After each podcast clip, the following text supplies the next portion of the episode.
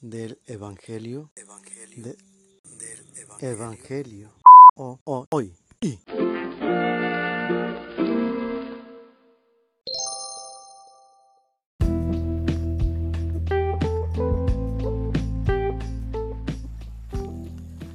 Del Santo Evangelio según San Marcos. Cuando Jesús volvió a Cafarnaúm, corrió la voz de que estaba en casa y muy pronto se aglomeró tanta gente que ya no había sitio frente a la puerta.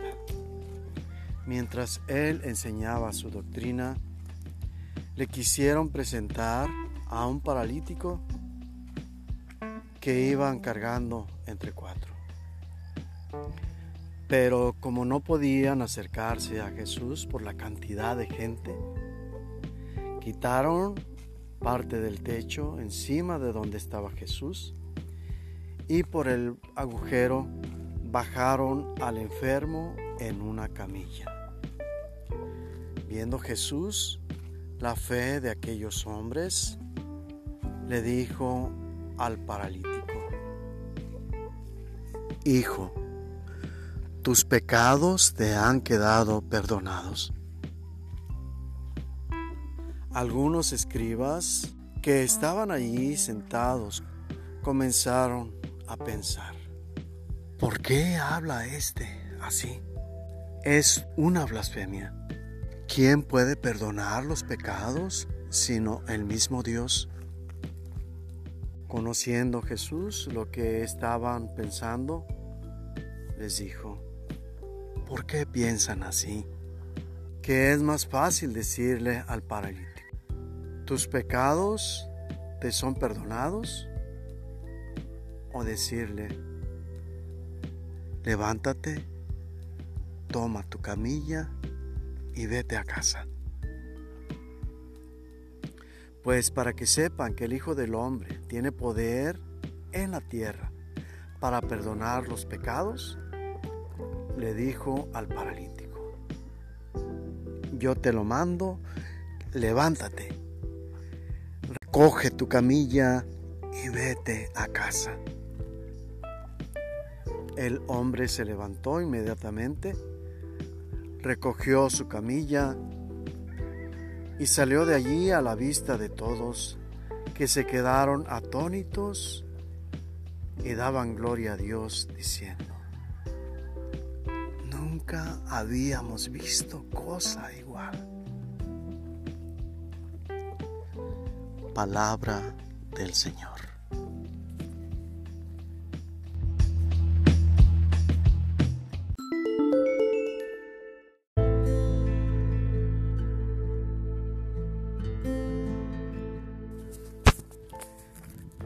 Sabemos que el amor mueve montañas. Sabemos, como lo reflexionábamos ayer, que la oración más noble que pueda haber, la que más le agrada a Dios, es aquella cuando nos olvidamos de nosotros mismos por pensar en el bien de los demás. Es el caso de el pasaje que acabamos de escuchar. Los amigos del enfermo llevaban a este ante Jesús e hicieron lo indecible con tal de que Jesús viera a este amigo de ellos y lo sanara. En este episodio como en muy pocos otros, el amor tiene un lenguaje más allá de las palabras. Este gesto tan importante de los amigos del enfermo bastó para que Jesús entendiera perfectamente el lenguaje de amor ante el cual estaba situado él. Por eso no se hizo esperar la respuesta inmediata y plena de Jesús. No es como nosotros, que nos quedamos en las apariencias. Sobre todo en esta época en que damos privilegio a la imagen. De hecho, le llamamos la época de la imagen. Porque vendemos nuestra imagen. La adornamos, la decoramos, la hacemos presentable. Pero eso es quedarnos en lo superficial. Ni siquiera en la intención, pues mentimos. Vendemos oropel en lugar de oro.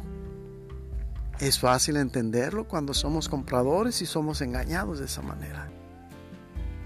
Pero no podemos negar que nos vemos invadidos por esta corriente, por esta forma de ser. Jesús no es así.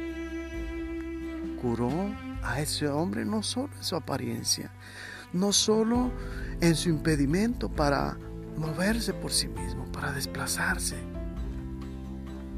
sino hizo una sanación tan profunda que le curó también el espíritu. Y no es que demos razón a esa corriente que dice que las enfermedades son consecuencia del pecado,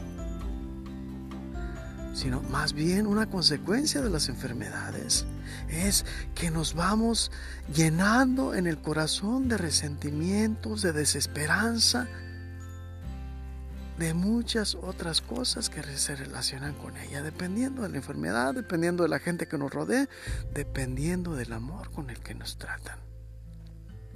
De esto también fue curado este hombre. Tus pecados te son perdonados, le dijo. Ante estas palabras tenemos, sí, como le estamos reflexionando, la actuación y obra plena de Jesús sobre este hombre. Pero también tenemos una, una confesión sumamente profunda tenemos otra declaración de amor mucho mayor que la de estos amigos. Jesús nos está diciendo, yo soy el verdadero Dios por quien se vive, como nos lo dijo en México, nuestra Madre Santísima. Eso lo podemos entender al darnos cuenta de las murmuraciones de aquellos hombres. Les daba opciones a estos que murmuraban. Al final hizo las dos cosas. Tus pecados te son perdonados. Toma tu camilla y vete a casa. ¿Cuáles son nuestros pecados? ¿De qué necesitamos ser sanados? ¿Qué es lo que nos impide ser felices? ¿Qué es lo que nos impide hacer felices a los demás? Pidamos la sabiduría de Dios para encontrar respuesta en el interior de nosotros mismos. Entonces ponernos ante Jesús para que nos sane, para que nos restaure y haga de nosotros verdaderas personas consagradas al amor en relación a los demás, pero también en relación de Dios. Y sabremos que Dios nos va a decir, toma tu camilla y vete a casa. Vete al calor del hogar porque tus pecados han desaparecido de ti. Ese es nuestro Dios. Que nuestra vida sea la mejor evangelización.